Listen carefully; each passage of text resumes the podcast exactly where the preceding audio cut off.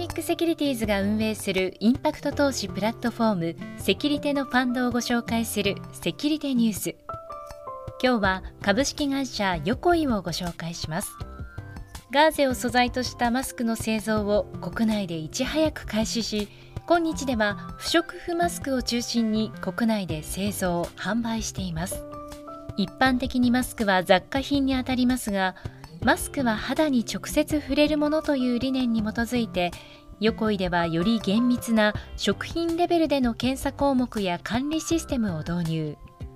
食品ハザップに対応した作業着を着用という徹底した安全管理のもと国内の自社工場で一つ一つ丁寧に製造しています。口や鼻からウイルスや花粉等が侵入することを防ぐためにはマスクと肌の間の隙間をできる限りなくすことが必要ですが横井ではマスクの周縁部と肌との間に隙間が生じないようにするサイドアーチという技法を開発し特許を取得。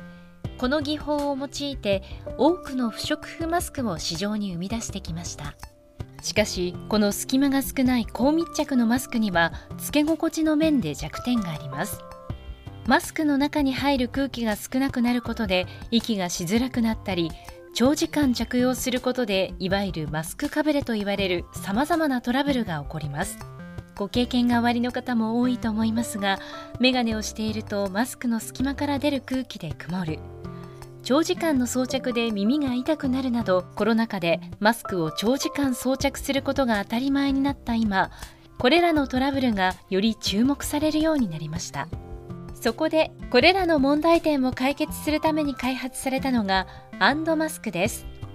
息のしやすさとウイルス等の侵入を防ぐ機能性ファッション性さらには使い捨てではないサスティナビリティを追求しました。